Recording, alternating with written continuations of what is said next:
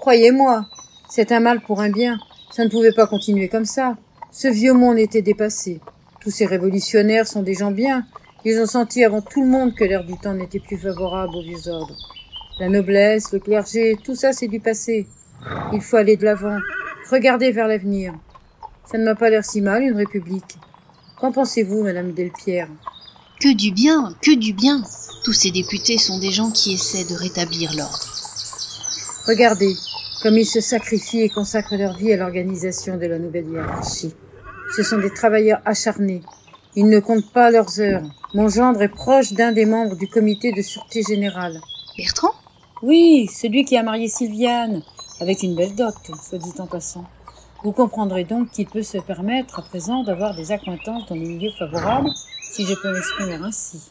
Eh bien, je disais donc que, grâce à sa situation et à la généreuse enveloppe que nous lui avons remise, notez bien, sans quoi il ne serait rien. Eh bien, disais-je, il côtoie à présent des personnages de la plus haute importance. Il s'est entretenu dernièrement avec l'abbé Sieyès et Vigneault. Vergniaud? L'un des plus grands orateurs de l'Assemblée.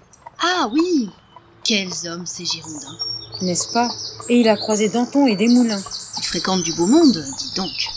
Ce Desmoulins, quel personnage, haut en couleur. Quelle idée d'aller prendre la Bastille. Il n'y avait que sept prisonniers dans ce temple pénitentiaire. Pas de quoi fouetter un chat. Paraît-il qu'ils l'ont démonté pierre par pierre. Vous vous rendez compte Un tel édifice Il y a des gens qui ne savent vraiment pas quoi faire de leur journée. Ah À qui le dites-vous? Notez bien que nous avons besoin d'exciter de la sorte pour mener le changement. Ils nous sont bien utiles. Mais il ne faudrait pas qu'ils s'enflamment. Il faut savoir raison garder. Mon mari est abonné à son journal, Le Vieux Cordelier.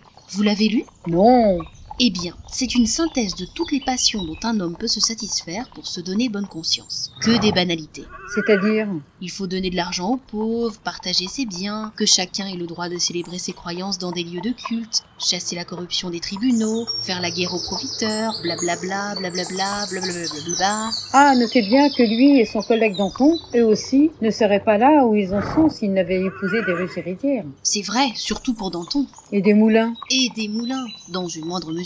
Mais tout de même Oui, tout de même. C'est toujours facile de se donner des airs de grand monsieur quand on a touché 20 000 livres de son beau-père pour acheter son étude d'avocat. Je me suis laissé dire que pour Danton, ce serait plutôt 40 000 au bas mot. Eh bien, vous voyez, moi je n'étais pas loin. Sacré Danton. Enfin, qui s'est trouvé une vocation de républicain au bon moment, alors qu'il postulait pour acquérir des titres de noblesse juste avant la Révolution. Quel merveilleux hasard. Il s'était même acheté une particule pour l'inscrire sur la plaque de son officine. Nous sommes cernés par les opportunistes. Que voulez-vous? Ce qui me dérange ces révolutionnaires, ce n'est pas tant leur côté engagé, car il faut bien qu'il y ait des volontaires qui faire pour le bien public, mais c'est cette absence de sens de la mesure.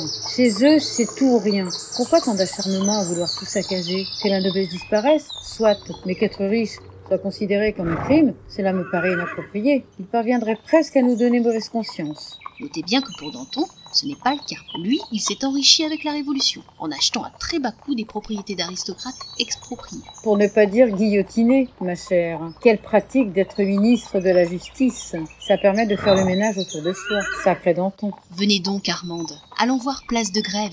Il paraît qu'on y exécute un grand seigneur et sa femme aujourd'hui. Je serais curieuse de voir de qui il s'agit. Pourquoi pas? C'est pas dans mes habitudes de me, repara- de me repaître du malheur d'autrui. Mais quand on sait à quel point cette noblesse a profité de son statut privilégié durant des siècles pour opprimer la bourgeoisie, je ne vais pas pleurer sur leur sort. Vous verrez que, bientôt, ce sera au tour du roi d'y passer. Depuis qu'il est enfermé à la prison du Temple, les pires rumeurs circulent sur sa situation et celle de sa famille. Vous ne voudrez pas être un oiseau de mauvais augure Pauvre homme, il n'était pas si mauvais bougre, dans le fond, que Louis XVI. Ce qui a causé sa perte, c'est qu'il est trop gentil, Et trop mou. pour ne pas dire trop benet. Oui, mou, bené et soumis à sa femme, c'est pire. Elle le menait par le bout du nez, cette Marie-Antoinette. Quand on dirige un pays, c'est une tare qui peut s'avérer être fatale.